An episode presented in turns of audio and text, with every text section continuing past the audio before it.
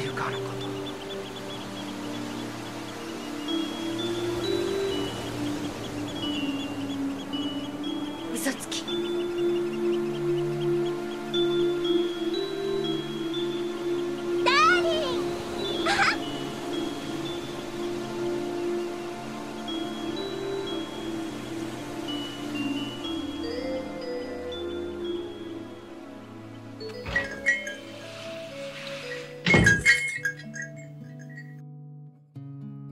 Bonjour et bienvenue dans le premier podcast francophone entièrement consacré à Kimagure Ranch Road.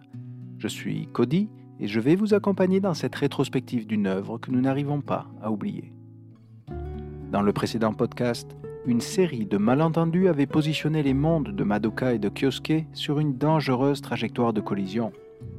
Mais ce sont justement ces frictions qui ont offert à chacun un aperçu unique sur la personnalité abîmée de l'autre. Je vous propose aujourd'hui de passer en revue les épisodes 9, 10 et 11 de l'animé dans un quatrième arc intitulé Point d'équilibre.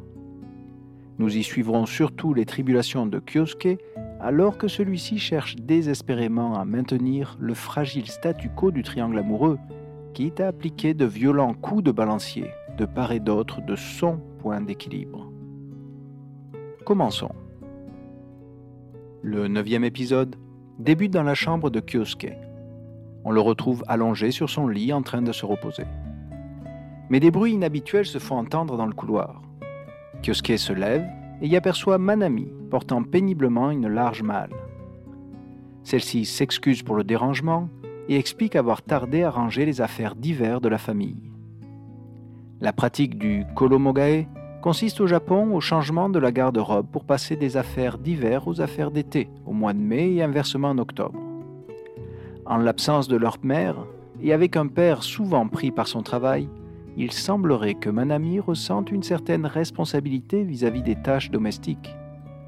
On remarque aussi qu'elle applique ici à la lettre la consigne de son père, s'interdisant autant que possible d'utiliser son pouvoir pour ses tâches du quotidien. Ce sens poussé du devoir est un trait caractéristique de sa personnalité.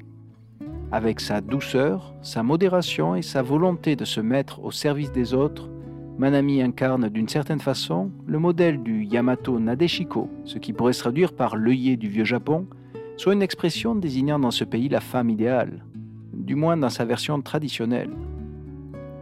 À ce stade de l'histoire, ce rôle de mère de substitution lui permet surtout de se dissocier de sa sœur jumelle, davantage en rupture avec les attentes de la société japonaise. Hormis leur lien du sang et le partage d'un pouvoir, ces deux personnages féminins sont on ne peut plus différents. La scène suivante va d'ailleurs nous le confirmer. Alors que Manami entre dans sa chambre qu'elle partage justement avec Kurumi, elle pousse un cri de surprise. Kyosuke, inquiet, se précipite pour la rejoindre. Il découvre à son tour une pièce dans un désordre total. Kurumi émerge de ce chaos en s'excusant. Contrairement à sa sœur, elle explique avoir voulu réorganiser leur chambre en utilisant ses pouvoirs télékinésiques afin de gagner du temps. On comprend ici que Kurumi ne suit pas du tout les consignes de son père, ce qui a déjà contraint la famille à déménager plusieurs fois. Kurumi signifie littéralement noisette en japonais, comme pour appeler sa résistance au conseil des autres et au bon sens en général. Alors qu'elle se concentre à nouveau, de nombreux objets lévitent dans la pièce. Les livres s'alignent cette fois-ci sur les étagères, les draps se replient par eux-mêmes sur le matelas et une chaise traverse la pièce avant de glisser sous un bureau. En l'espace de quelques secondes, la chambre reprend un aspect ordonné. Mais Kurumi, épuisée par l'effort, s'effondre sur son lit. Elle dit avoir utilisé tout son pouvoir. Cette réaction nous offre une indication utile sur le fonctionnement du pouvoir familial. Celui-ci semble être limité à l'énergie disponible de son utilisateur. Dans le cas d'un usage excessif, une profonde fatigue se fait alors sentir. L'épuisement de Kurumi était donc prévisible, mais c'est justement cette impulsivité enfantine qui la démarque de sa sœur, bien plus prudente. Cette insouciance ne va d'ailleurs pas tarder à lui jouer des tours. Kurumi et Manami sortent en effet en ville afin d'y acheter de quoi redécorer leur chambre.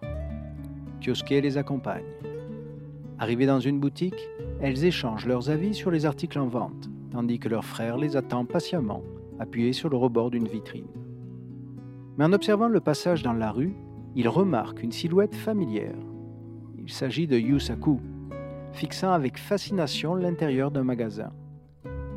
Kyosuke se rapproche de lui et le salue. Mais surpris, celui-ci perd totalement ses moyens et s'enfuit en courant. Dubitatif, Kyosuke observe à son tour par la vitrine et y aperçoit Madoka et Hikaru au rayon des maillots de bain. Rompant avec le voyeurisme de Yusaku, il décide de les rejoindre. Si Madoka est d'abord un peu gênée de le retrouver dans un tel lieu, Hikaru lui saute au contraire dans les bras avec entrain, lui proposant même de les accompagner dans leur sortie. Mais leur discussion est soudainement interrompue par les appels à l'aide de Manami. Celle-ci leur annonce une terrible nouvelle. Kurumi aurait disparu après avoir suivi un inconnu. Selon les témoins, il s'agirait d'un homme de grande taille, avec des cheveux en bataille, des lunettes de soleil et un sourire de maniaque. Ayant elle-même été plusieurs fois victime d'agression, Madoka se montre la plus inquiète et propose de commencer immédiatement des recherches dans le quartier. Mais Kyosuke ne semble pas particulièrement alarmé. Il s'inquiète plutôt que Kurumi ne blesse par accident cet inconnu avec ses pouvoirs. Ce n'est que lorsque Manami lui rappelle que leur sœur est épuisée et donc vulnérable qu'il prend conscience de la gravité de la situation. Komatsu et Hata, de passage dans le quartier, les rejoignent et proposent aussi leur aide pour la retrouver. Ce concours de circonstances permet de réunir en un seul lieu les principaux protagonistes de la série. Les dynamiques internes du groupe sont désormais établies. Kyosuke est l'incontestable dénominateur commun de ces personnages pourtant si différents, du fait de ses rôles respectifs de frère, d'ami ou de petit ami désigné ou inavoué. Il offre ainsi à chacun une raison d'interagir avec les autres. Mais ce point d'intersection scénaristique s'accompagne de quelques contraintes. Sachant que Kyosuke est conscient de ses vues sur ses sœurs, Komatsu doit par exemple attendre le contexte de la disparition de Kurumi pour s'immiscer dans le groupe. Mais lorsqu'il prend l'initiative de former une équipe de recherche avec Manami, on comprend que c'est surtout dans l'espoir de flirter avec cette dernière.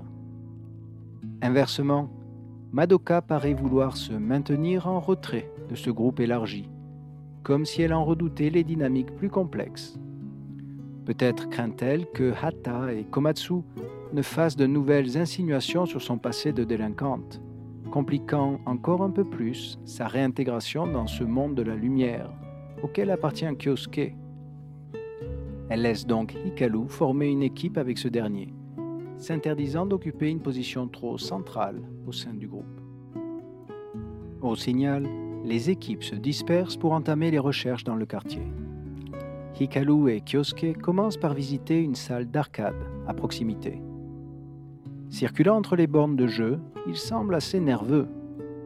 Dans les années 80, les Gameu Center, soit un dérivé de l'anglais Game Center, souffrent en effet d'une mauvaise réputation. Ces lieux de loisirs où s'affichent des adolescents perçus comme désœuvrés contrastent avec l'idéal laborieux de la société japonaise. Mais tandis qu'il dévisage un à un les joueurs qu'il croise, Kyosuke s'arrête brusquement devant l'un d'eux, semblant correspondre à la description du suspect. Sans autre preuve qu'une vague ressemblance, il l'accuse publiquement d'avoir enlevé sa sœur, ce que nie pourtant ce dernier. Devant son insistance, le jeune homme prend vite un ton plus menaçant et se rapproche de lui pour le saisir par le col. C'est alors que Madoka l'interpelle.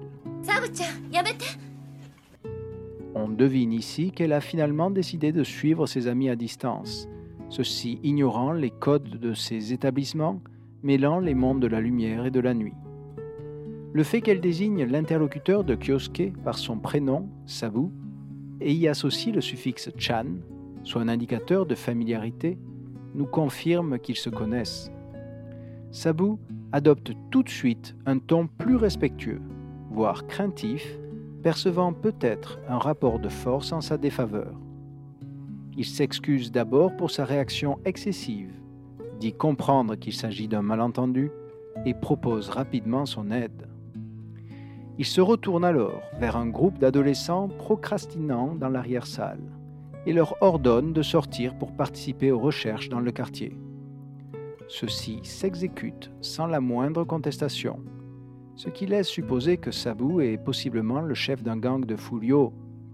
Ce terme, Fulio, désigne au Japon des adolescents en échec scolaire, refusant les normes de la société et perçus en retour comme des délinquants ce qui n'est pas toujours justifié.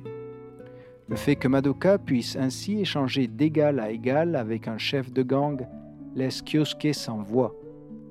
Marginalisée dans son école, elle se positionne ici au centre d'une société parallèle dont il ignore tout, avec ses propres codes et ses propres principes.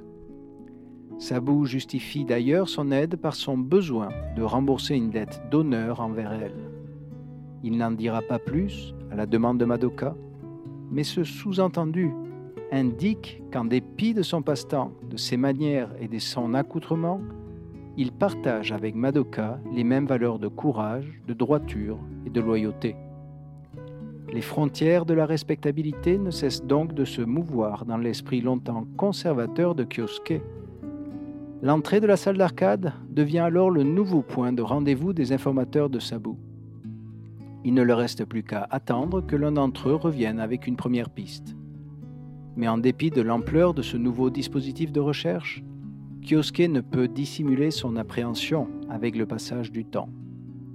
Madoka le remarque et tente de le rassurer. Mais elle avoue surprenamment envier Kulumi. On comprend qu'elle ne fait pas ici référence à la situation dangereuse dans laquelle celle-ci se trouve, mais bien à la mobilisation de ses proches pour la retrouver. Madoka semble envier les liens puissants qui unissent les membres de la famille Kasuga, alors que nous n'avons vu jusqu'ici aucun indice d'un quelconque cadre familial en ce qui la concerne. Libérée de sa mélancolie, cette remarque serait le premier aveu du sentiment de solitude qui anime encore ce personnage. Nous reviendrons sur ce point dans le prochain arc. Les premiers informateurs de Sabu sont enfin de retour avec des nouvelles. Celles-ci sont toutefois contradictoires. Kulumi aurait en effet été aperçu sur Cherry Street, une artère commerçante, mais également dans un parc des environs. Afin de n'écarter aucune piste, Hikaru et Yusaku partent vers Cherry Street, tandis que Madoka et Kyosuke se dirigeront vers le parc. Mais une fois sur place, Kyosuke réalise que leur nouvelle zone de recherche est bien plus grande qu'il ne l'imaginait. Il s'agit d'un vaste bois doté de plusieurs entrées et d'un lac en son centre. En progressant vers le cœur, il remarque aussi que ce lieu sort de l'ordinaire. Des couples, assis de part et d'autre de l'allée, s'y embrassent sans retenue.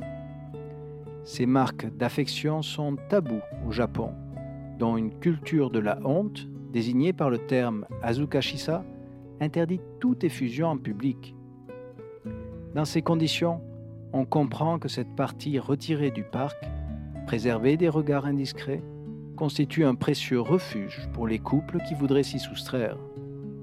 Mais Kyosuke, un garçon sans expérience dans ce domaine, n'a clairement pas le recul nécessaire pour y faire face. Les yeux rivés au sol, il essaye maladroitement de revenir sur ses pas. Il croise alors Madoka, laquelle se montre tout aussi mortifiée que lui. Ce lieu romantique semble leur rendre plus difficile que d'habitude la dissimulation de leurs sentiments respectifs. Chacun évite autant que possible de croiser le regard de l'autre. Mais un vigile passant à proximité les interpelle. Il leur demande de justifier leur présence dans cette partie du parc, les soupçonnant de comportements inappropriés pour leur âge. Madoka, d'habitude si prompte à contester les sources d'autorité, se montre ici étonnamment docile.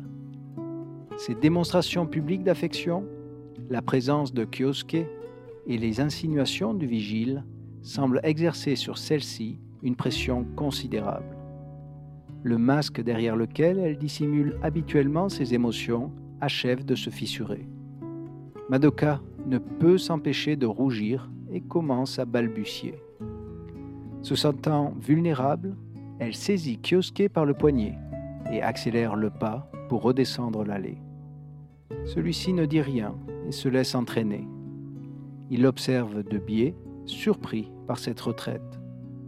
Mais il ne semble pas avoir remarqué que la gêne qui se lisait d'abord sur son visage s'efface pour laisser la place à une certaine lassitude, comme si ce désir interdit venait de rouvrir une vieille plaie affective.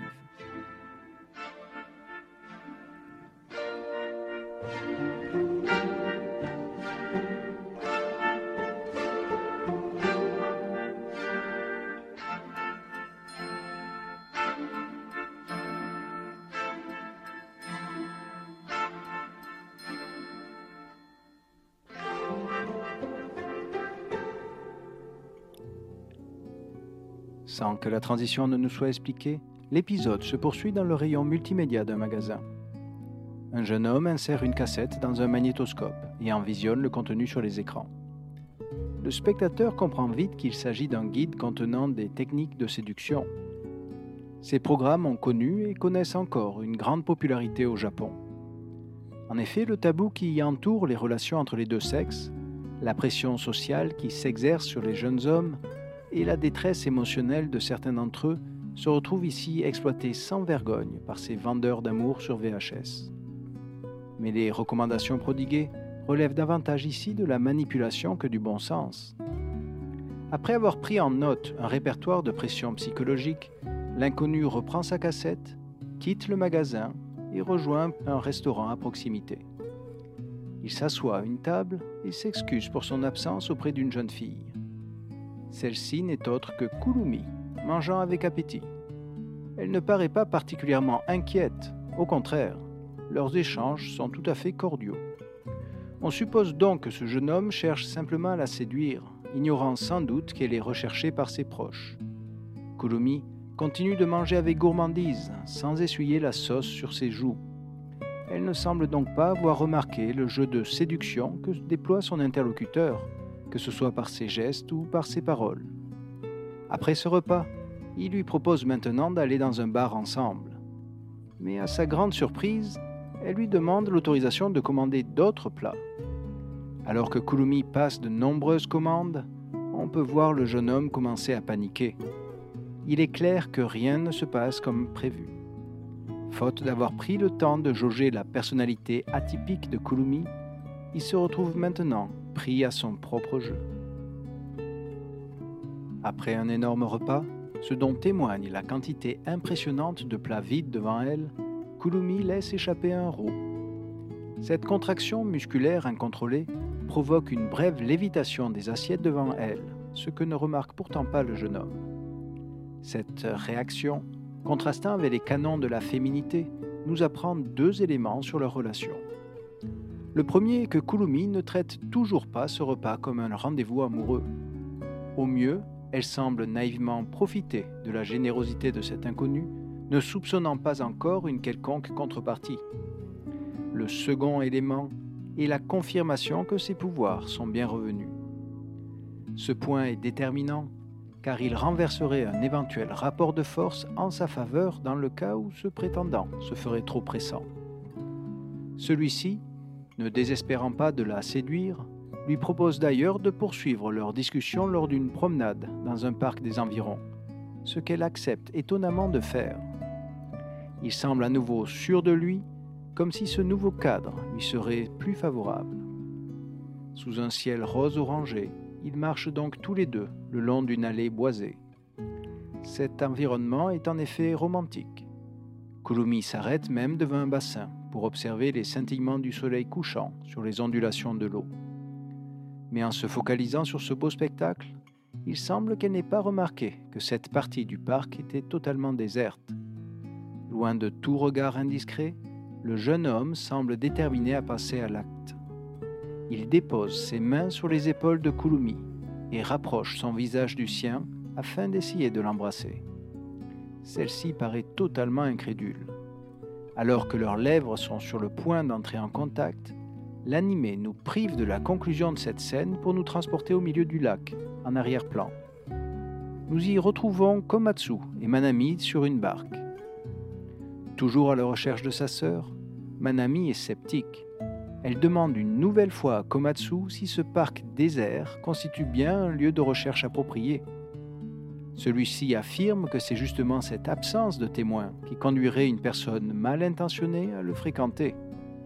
Cette remarque est cruellement logique. Mais si Komatsu raisonne de la sorte, c'est qu'il espère lui-même isoler Manami avant de l'étreindre.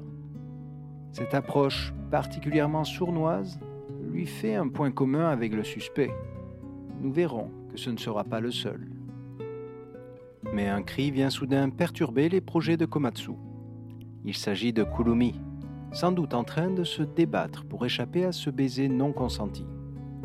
Kyosuke et Madoka, encore présents dans le parc, peuvent aussi l'entendre. Tous ces personnages se trouvent donc dans un rayon relativement limité pour cette scène finale. Mais ce premier éclat de voix est suivi rapidement d'un second. Il s'agit cette fois-ci de son prétendant. On peut maintenant le voir projeté à une dizaine de mètres du sol, manifestement sous l'effet des pouvoirs de Kulumi. Alors qu'il termine sa chute en direction du lac, Manami parvient brièvement à l'identifier en employant le terme Hanin, soit un mot japonais désignant un coupable. Ce dernier tombe lourdement à côté de leur barque, produisant une haute colonne d'eau. Lorsqu'il remonte à la surface, Komatsu le saisit vigoureusement par le col, mais il est stupéfait lorsque leurs regards se croisent. Le coupable ne serait autre que son grand frère. Sous le choc, il tombe à son tour à l'eau. Les deux frères partagent finalement les conséquences de leur duplicité respective. Le fait qu'ils aient en effet dissimulé leur désir personnel au travers d'une fausse générosité pour l'un et d'une fausse sollicitude pour l'autre souligne leur absence totale de scrupules dans ce domaine. De plus, l'expression de ces pulsions urgentes dans des lieux isolés dans l'espoir de se soustraire au consentement de leur cible, renvoie plus leur vision des relations homme-femme à un discutable rapport de force qu'à un quelconque jeu de séduction. Quant à Kyosuke, il retrouve enfin sa sœur, quelque peu confuse, sur le bord du lac. Après s'être assuré qu'elle ne soit pas blessée, il la sermonne pour avoir suivi avec autant de légèreté un inconnu. Kulumi essaye de se justifier en lui assurant être toujours resté dans des lieux publics et ne s'être aventuré dans le parc qu'après avoir récupéré ses pouvoirs. Mais ces explications de bon sens ne suffisent pas à apaiser l'agitation bienveillante d'un Kyosuke. Il est possible que la perte précoce de leur mère ait développé chez ce dernier un puissant instinct protecteur vis-à-vis -vis de ses sœurs. De plus, ayant dû constamment déménager d'une ville à l'autre, sa famille a longtemps constitué l'unique pôle de stabilité dans sa vie, en d'autres mots son point d'équilibre. Madoka esquisse pour sa part un sourire de soulagement. Contrairement à Komatsu, son implication dans les recherches avait toujours été animée par des sentiments sincères. Sa contribution, bien que discrète, fut aussi décisive. Ce sont en effet ces liens mystérieux avec le gang de Sabu qui auront permis de retrouver la piste de Kulumi dans le parc. Mais on peut la voir rester en retrait des Kasuga. Peut-être ne se sent-elle pas encore suffisamment légitime pour s'immiscer dans ce premier cercle familial. Dans l'attente d'une certaine normalisation dans ce domaine, elle espère sans doute pouvoir au moins reprendre son propre rapprochement avec Yosuke mais la nature décidément capricieuse de leur relation risque de rendre la reprise de ce rapprochement plus compliquée que prévu. Le dixième épisode sera en effet l'occasion d'un surprenant rééquilibrage du triangle amoureux au profit d'Ikalu, du moins en apparence. Le dixième épisode plonge tout de suite le spectateur dans une obscurité totale. Un faisceau de lumière vient alors faire apparaître les premiers éléments du décor un lampadaire, puis un banc. Kyosuke apparaît à son tour sur la petite scène. Les mains croisées et le regard rivé au sol, il semble préoccupé. Ce décor devrait pourtant lui rappeler la douce étreinte partagée avec Madoka sur la route orange. Mais c'est cette fois Hikaru que nous retrouvons assise à l'autre extrémité du banc.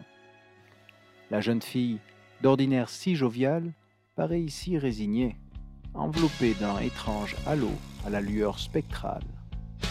C'est maintenant avec une voix chargée d'émotion qu'elle demande pardon de devoir partir si tôt. Il tente bien de retenir sa main évanescente, mais il est trop tard. Hikaru achève de s'effacer dans un abîme d'obscurité. Seul dans la nuit, Kyosuke crie maintenant son désespoir et ses regrets.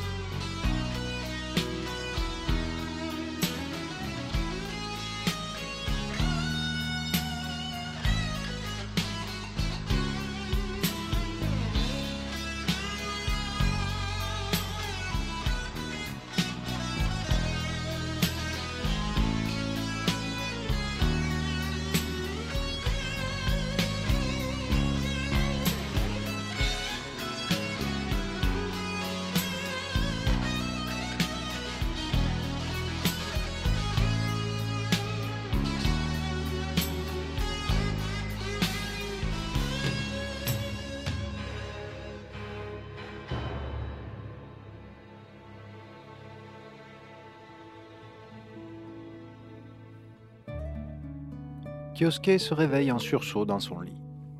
D'abord agité, il réalise progressivement qu'il ne s'agit que d'un cauchemar. Il semble maintenant soulagé. Un peu plus tard, lors d'un petit déjeuner pris en famille, il raconte son rêve qu'il interprète comme la mort symbolique d'Ikalu. Si ses sœurs jugent totalement ridicule cette idée, leur père se montre plus prudent. Il leur rappelle que leur mère disposait d'étonnants pouvoirs dont il n'a jamais vraiment pu faire l'inventaire. Il serait donc possible que les rêves prémonitoires, yochimu en japonais, en fassent partie. Il existe d'ailleurs une croyance populaire dans l'archipel selon laquelle le premier rêve de l'année, Atsuyume, serait prémonitoire. Un tel pouvoir, s'il relève bien sûr de la superstition, ne peut être totalement écarté dans le cas de la famille Kasuga. C'est donc avec une certaine appréhension que Kyosuke rejoint son école doit admettre qu'il ne sait rien, ou si peu, sur le don de prémonition. Il se demande même s'il lui serait possible d'utiliser sa connaissance d'événements futurs pour en modifier le cours. Mais alors qu'il s'interroge encore sur cette éventualité, il croise Hikaru à l'entrée de l'établissement. Celle-ci lui saute avec énergie dans les bras et l'enlace devant un groupe d'élèves. En temps normal, Kyosuke tenterait probablement de modérer une telle effusion en public mais on remarque qu'il la laisse pourtant faire. Peut-être est-il encore trop inquiet sur son état de santé pour lui refuser ce contact physique. Il multiplie d'ailleurs les questions à ce sujet, recherchant sans doute les symptômes d'un possible malaise. Hikaru tente d'abord de le rassurer, mais elle réalise vite les bénéfices qu'elle pourrait tirer de cette situation. Alors qu'ils discutent encore, une élève leur demande sur un ton glacial de s'écarter afin qu'elle puisse déposer ses chaussures dans son casier. Il s'agit bien sûr de Madoka. Manifestement contrariée par leur accolade, on peut la voir ouvrir avec nervosité son casier. On constate au passage que la photo déposée par Kyosuke n'y est plus. Pour rappel, cette photo les montrant main dans la main sur la plage devait symboliser tout le potentiel de leur relation. Nous la retrouverons plus tard dans sa chambre mais ce sont bien les mains d'Ikalu qui s'accrochent pour l'instant au bras de Kyosuke. On devine donc sa déception, voire sa jalousie. Elle n'est pourtant pas au bout de ses surprises. L'estocade lui sera en effet portée par Kyosuke, lequel accepte sans hésiter une invitation d'Ikalu à venir déjeuner ensemble. Madoka est cette fois médusée. Un flashback nous informe qu'elle lui avait fait la même proposition la veille, ce à quoi Kyosuke s'était d'ailleurs formellement engagé. Accepter de partager son déjeuner avec lui, dans cet environnement scolaire, encore médisant et hostile, constituait une marque de confiance. Le fait qu'il puisse se dédire avec autant de légèreté, qui plus est devant elle et dans les bras d'Ikalu, doit profondément la blesser. Madoka contient toutefois sa colère, lui lance un regard désabusé et se retire en silence. Faute d'avoir toutes les informations en main, elle interprète ce revirement comme la poursuite d'un double jeu cruel, dont elle est parfois la complice, mais souvent la victime. Kyosuke est bien sûr conscient d'avoir commis un impair, mais après son rêve possiblement prémonitoire, il semble pour l'instant vouloir identifier la mystérieuse menace pesant sur la santé d'Ikalu, au risque d'alimenter un peu plus l'amertume de l'une et les illusions de l'autre. L'incident restera là, chacun devant rejoindre sa salle de classe respective. Plus tard dans la matinée, Kyosuke tentera bien de s'excuser auprès de Madoka, mais celle-ci lui fait rapidement comprendre d'un simple regard qu'elle refuse désormais toute interaction, du moins en public. Il se ravise et garde pour l'instant ses distances. Exilé à l'autre bout de la classe, il patiente durant une pause en observant par la fenêtre un match de handball organisé dans la cour. Cette scène, en plein air, sous un ciel dégagé dans une lumière vive, contraste avec les couleurs habituellement blafardes de cet environnement scolaire. Mais son attention est vite attirée par une joueuse particulièrement dynamique. Il s'agit d'Ikalu. On l'observe dribbler avec facilité ses adversaires et marquer à maintes reprises. Kyosuke laisse alors s'échapper un profond soupir de soulagement. Hikaru ne montre en effet aucun signe précurseur d'un quelconque malaise. Se démenant d'un bout à l'autre du terrain, elle semble au contraire habitée par une formidable énergie. Shiro Sagisu nous offre à l'occasion une nouvelle bande-son, Bayshore Dancing Way, dont les pulsations rapides et le jeu éthéré d'un synthé achèvent de faire de cette scène presque anodine la célébration éclatante du printemps de la vie.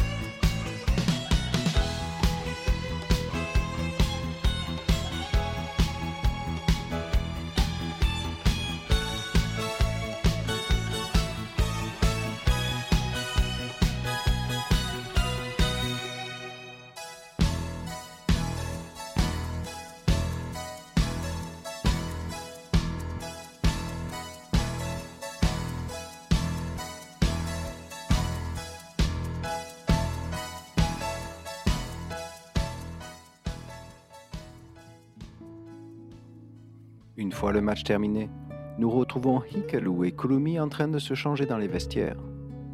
Au détour d'une conversation, Kurumi mentionne le cauchemar de son frère, dont elle juge l'interprétation inutilement dramatique. Cette nouvelle information semble toutefois ravir Hikaru. Celle-ci fait maintenant l'association entre cette menace fictive sur sa santé et la récente sollicitude dont elle a bénéficié. Elle décide donc d'exploiter la situation à son avantage et simule un mal de ventre afin d'obtenir le droit de rentrer chez elle.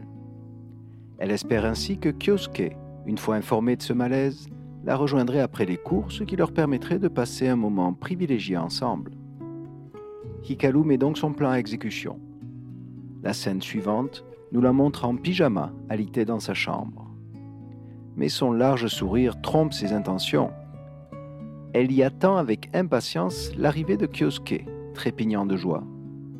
Sa mère, sur le point de quitter leur appartement, lui rappelle de prendre ses médicaments pour son soi-disant mal de ventre. Craignant d'éventuels effets secondaires, mais souhaitant aussi donner le change, Hikaru se résout à les prendre. Ce détail sera déterminant pour la suite. Kyosuke est pour sa part toujours à l'école. Entre deux cours, on l'informe qu'Hikaru serait précipitamment rentrée chez elle. Il ressent alors une profonde anxiété et décide de lui rendre visite au plus tôt. En traversant la cour de l'établissement, il y croise par hasard Madoka.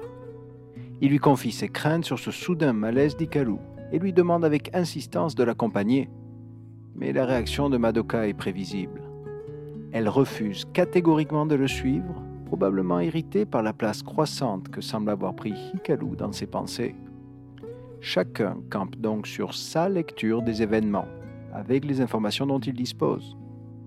Mais alors que Yusaku passe à proximité, Madoka l'invite à le suivre chez Hikaru, sachant parfaitement la crise de jalousie que cela déclencherait chez ce dernier. Puis, satisfaite par sa vengeance, elle retourne en classe. Kyosuke est alors contraint d'expliquer l'urgence de la situation à son rival. Si Yusaku partage immédiatement ses inquiétudes, il refuse par contre toute forme de collaboration avec lui. Il lui assène d'ailleurs un violent coup de poing et profite de la confusion pour se précipiter chez Hikaru. Kyosuke reste au sol, foudroyé de douleur. Arrivé le premier, Yusaku sonne à la porte. On remarque qu'il tient dans sa main un bouquet de roses rouges, symbole d'amour. On comprend qu'au-delà du bien-être d'Ikalu, il voit surtout dans cette convalescence une opportunité de se rapprocher d'elle. Sans le savoir, il tente donc de la prendre à son propre jeu. Celle-ci ouvre d'ailleurs la porte en simulant des tout-sautements. Mais lorsqu'elle réalise qu'il ne s'agit pas de Kyosuke, son ton se fait plus dur. Yusaku lui demande toutefois de bien vouloir patienter dans le salon, le temps de lui préparer un bouillon en cuisine. Quelques instants plus tard, Kyosuke sonne à son tour à la porte. Cette fois-ci, Hikaru ne peut s'empêcher de bondir de joie pour aller lui ouvrir, oubliant de feindre un malaise.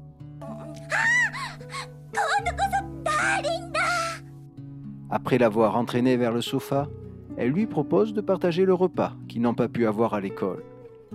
Kyosuke accepte, devant Yusaku en rage, mais impuissant. Au grand étonnement d'Ikalu, il semblerait qu'il ne puisse rien lui refuser. Après leur dîner, elle décide même de pousser son avantage et les convainc d'aller s'amuser dans une salle d'arcade à proximité. Mais tandis qu'elle joue sur une borne, les médicaments commencent à faire l'effet d'un somnifère. Elle s'effondre brusquement de fatigue. Totalement paniquée et convaincue qu'ils assistent à son agonie, ces deux gardiens essayent désespérément de la ranimer. C'est avec une voix désormais chancelante qu'elle demande à Yusaku la permission de passer un dernier moment avec Yosuke. Celui-ci ne trouve pas la force de lui refuser ce qu'il pense être son dernier souhait et se retire en pleurs. Après s'être rendu dans un parc des environs, Kyosuke trouve un banc sur lequel il fait s'asseoir Hikaru. Seule la lumière d'un lampadaire les sépare de l'obscurité environnante. Sur le point de perdre conscience, Hikaru esquisse un dernier sourire et le remercie pour tous ces bons moments passés ensemble. Ces mots, faisant écho à ceux de son rêve, achèvent de déclencher chez Kyosuke une puissante décharge émotionnelle. Sans que la transition ne nous soit expliquée, l'animé nous transporte dans les rayons d'un supermarché. Nous y retrouvons Madoka, Kulumi et Manami en train de discuter. Le fait que Madoka porte son tablier de la Bakabu laisserait supposer qu'elle se soit absentée du café pour faire quelques courses et que sa rencontre avec les sœurs Kasuga soit totalement fortuite. Elle n'en sera pas moins décisive. En effet, Manami lui apprend l'existence du cauchemar de son frère, tandis que Kulumi se souvient d'avoir partagé cette information avec Hikaru. Madoka peut alors analyser les événements de la journée sous un autre angle, soupçonnant son ami d'avoir profité de la situation. Mais sa réflexion est brusquement interrompue par un concert de klaxons dans la rue.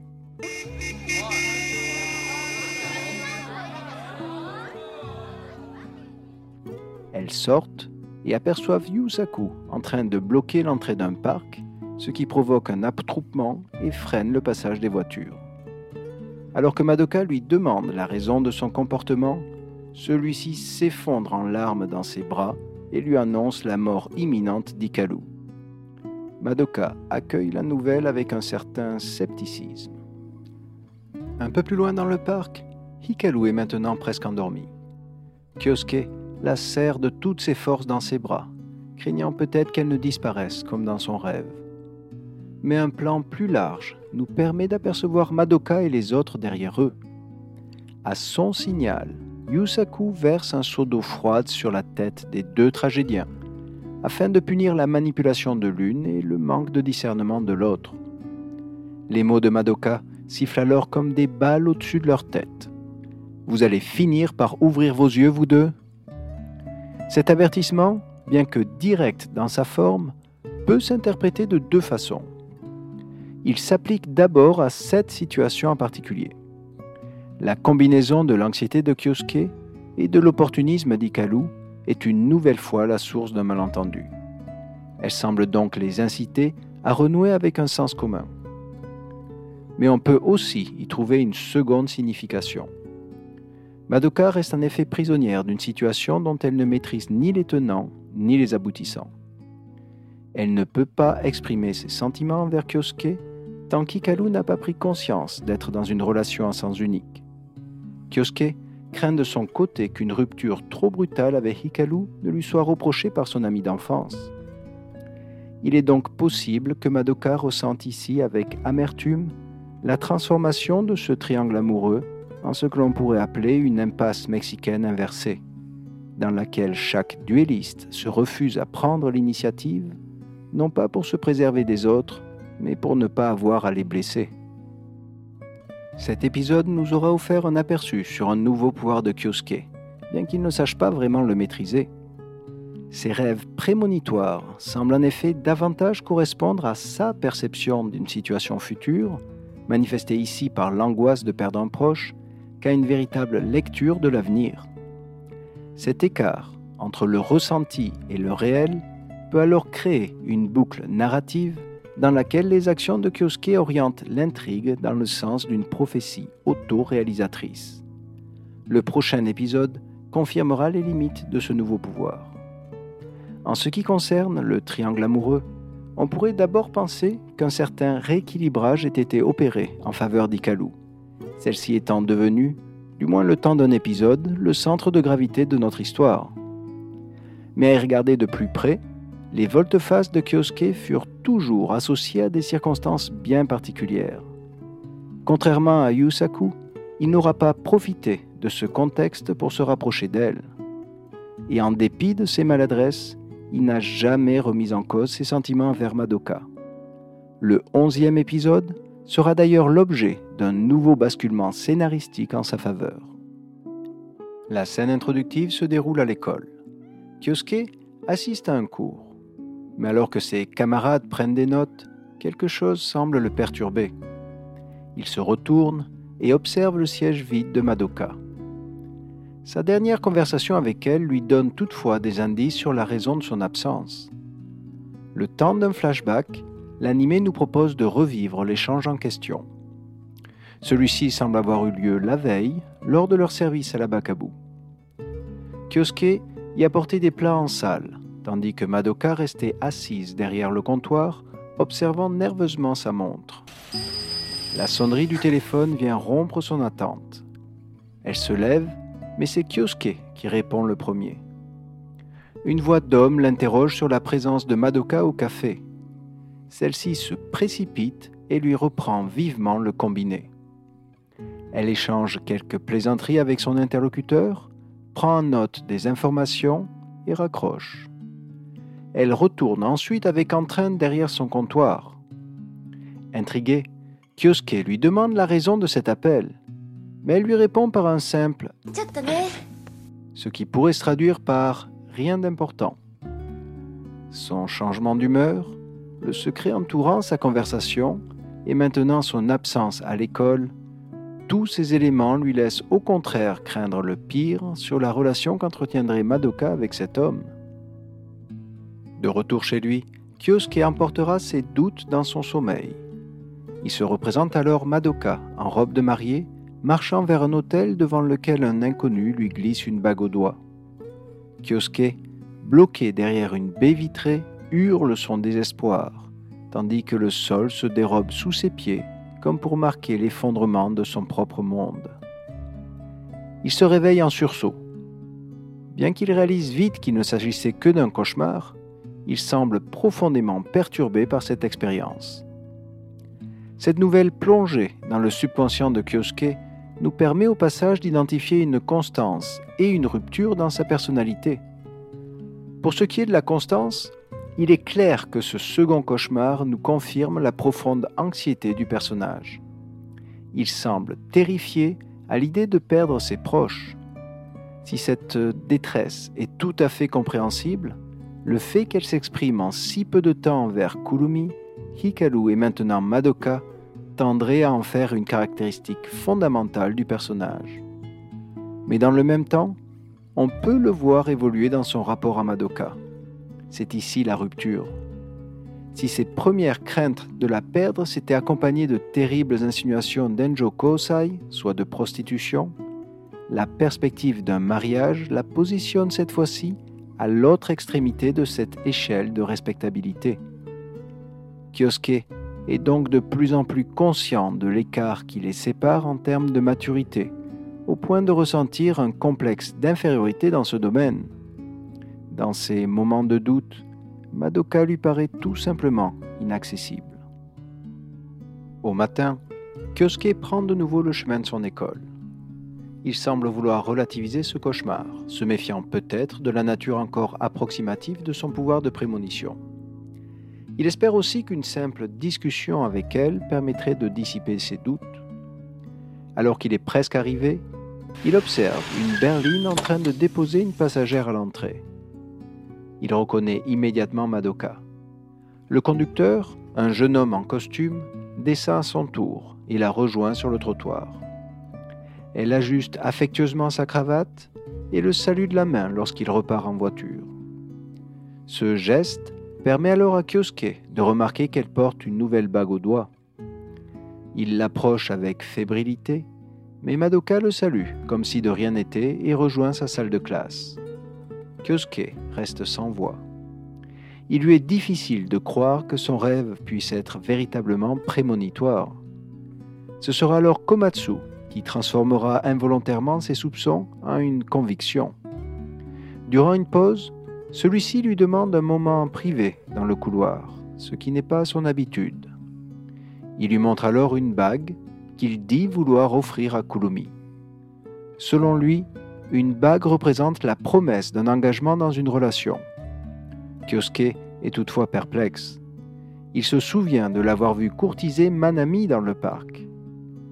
Il sera pourtant déstabilisé par l'argument conclusif de son ami. Komatsu lui rappelle en effet que le temps ne joue pas en leur faveur, l'âge légal du mariage au Japon étant de 16 ans pour les filles et de 18 ans pour les garçons.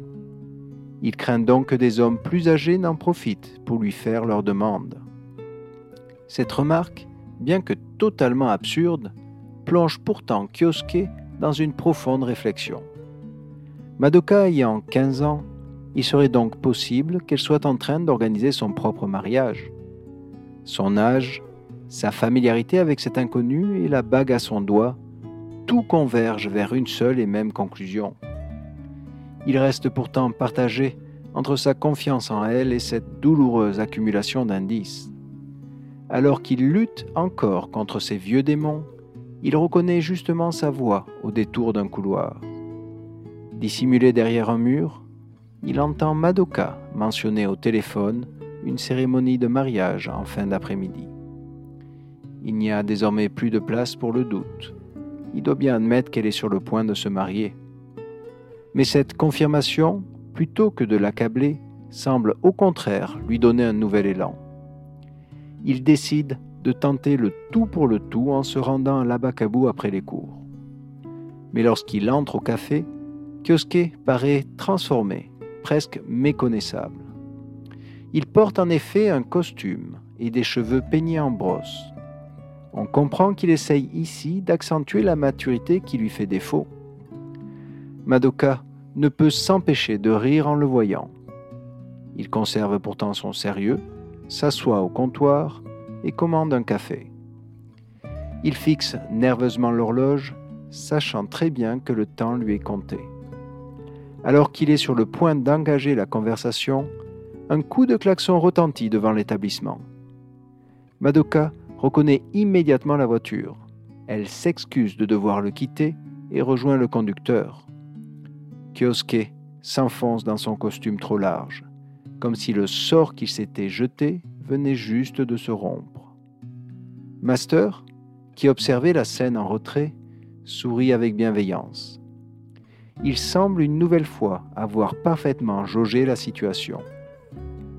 Il lui confie avoir tenté exactement la même chose à son âge, sans quoi il l'aurait regretté toute sa vie.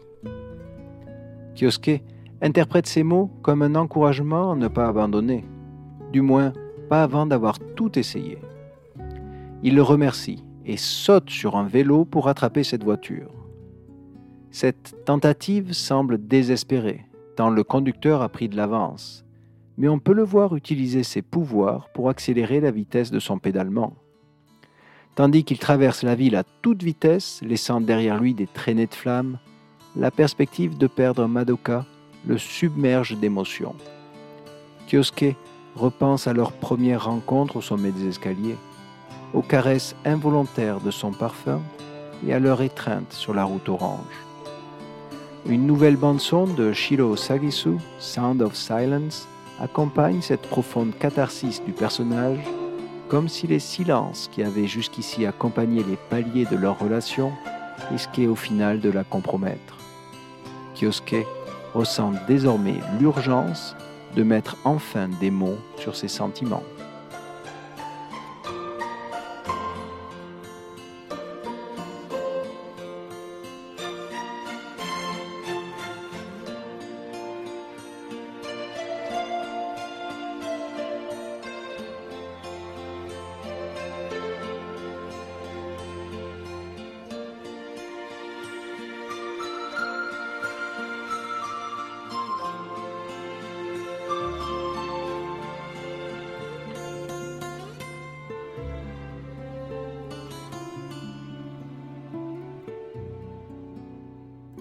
La voiture arrive enfin à destination et se gare derrière une petite église. Les passagers en descendent et rejoignent leurs pièces respectives pour se préparer. Madoka en ressort avec une robe de mariée.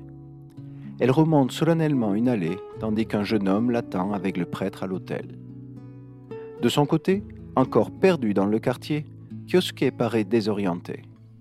Mais le son des cloches de l'église l'aide à retrouver son chemin. S'il parvient bien à pénétrer dans le bâtiment, il se retrouve maintenant bloqué derrière une large baie vitrée, comme dans son rêve.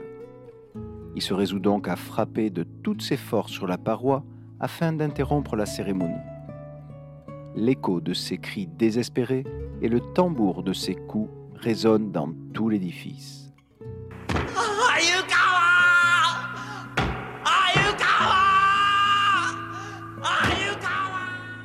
Son regard croise alors celui de Madoka, incrédule. Sans transition, un fondu au blanc nous ramène à la Bacabou. Les rires de Master et de Madoka y contrastent avec l'atmosphère tendue de l'église. Kyosuke, ayant maintenant davantage de recul sur la situation, nous explique l'incroyable série de malentendus à l'origine de ce quiproquo. Nous apprenons ainsi qu'il ne s'agissait pas d'un mariage, mais d'une répétition. De plus, Madoka n'était pas la mariée. Elle jouait simplement le rôle de sa sœur aînée, trop prise par son travail pour y participer. C'est d'ailleurs elle qui lui aurait offert une bague pour la remercier de son aide. l'homme mystérieux était enfin son futur beau-frère. Kyosuke se montre soulagé par ce dénouement, ce que Madoka remarque. Elle lui retourne un sourire d'une inhabituelle douceur, comme pour définitivement apaiser les craintes de ce dernier. Si l'échange de regards qui s'ensuit est particulièrement fort, il n'en conclut pas moins cette nouvelle étape de leur relation par un silence. Sound of Silence, la bande-son instrumentale composée par Shiro Sagisu pour cet épisode, est d'ailleurs un hommage à la célèbre chanson éponyme de Simon and Garfunkel, dont les paroles lancent un avertissement sur les risques que font peser les non-dits sur les relations humaines. Leur album accompagnait à l'origine le film américain de 1967, The Graduate, dont la scène conclusive est clairement une inspiration pour cet épisode. Dans ce film, le personnage de Ben interrompt la cérémonie de mariage de Elaine, dont il est amoureux. Ils s'enfuient ensuite ensemble dans un bus. Un plan serré de leur visage permet aux spectateurs de suivre l'évolution de leur humeur, passant d'un bonheur intense à une relative inquiétude, comme si cet instant précis marquait la fin de leur innocence. Cet épisode de 1987 se conclut par une scène similaire, bien que celle-ci ne se joue que dans l'esprit de Kyosuke. Il s'imagine en train de quitter l'église avec Madoka pour monter aussi dans un bus. Mais contrairement au film, nos deux protagonistes conservent jusqu'à la fin une expression de confiance, comme si cette liberté retrouvée de Madoka permettait à Kyosuke de se projeter à nouveau dans un avenir en commun. Mais alors qu'il confie au spectateur son espoir de pouvoir un jour partager sa vie avec la personne aimée, il semblerait que Kyosuke ne parvienne toujours pas à prononcer son nom, laissant une dernière fois résonner le dangereux écho d'un silence. Concluons. L'anxiété de Kyosuke aura été le dénominateur commun de ces trois épisodes. C'est d'abord autour de sa famille que se construit l'axe central de cette histoire. Ce n'est que lorsque leur bien-être est assuré que Kyosuke peut laisser libre cours à ses propres sentiments. Sa volonté de maintenir un relatif équilibre avec les autres extrémités du triangle amoureux l'a alors contraint au revirement dont nous avons été témoins, privilégiant tantôt l'une au détriment de l'autre et vice-versa. Mais nous savons maintenant que ces va-et-vient ne constituent en rien un jeu à somme nulle, et que cet équilibre a tout d'une illusion. Car si les craintes concernant la mort d'Ikalu manifestaient un réel intérêt pour son bien-être, la peur d'un éventuel mariage de Madoka trahissait son désir de bâtir un avenir commun avec elle. Bien que les signes ne soient pas toujours perceptibles aux autres personnages, le déséquilibre au sein du triangle amoureux ne cesse donc de s'accentuer au profit de Madoka, ce qui exerce au passage une pression supplémentaire sur ses épaules. Il lui est en effet de plus en plus difficile de lutter contre ses propres sentiments, au risque de provoquer malgré elle l'effondrement de ce fragile château de cartes relationnel. Ce podcast est maintenant terminé. Je vous propose de nous quitter une nouvelle fois sur un classique. Il s'agit de Dangerous Triangle, une chanson interprétée en 1987 par Masanori Ikeda. Ce titre, inséré dans le 11e épisode, accompagne les pensées de Kyosuke, alors que celui-ci prend conscience du risque de perdre définitivement Madoka. Si nous avons été au contact de son anxiété durant cet arc, nous verrons dans le suivant que tous les membres de ce triangle amoureux perçoivent en fait à travers les dangereux jeux de miroir que crée leur propre insécurité. Si cet épisode vous a plu, pensez à laisser un commentaire sur la plateforme de votre choix. Je vous retrouverai bientôt pour vous proposer une nouvelle réflexion sur les prochains épisodes de l'animé. D'ici là, prenez soin de vous. Ciao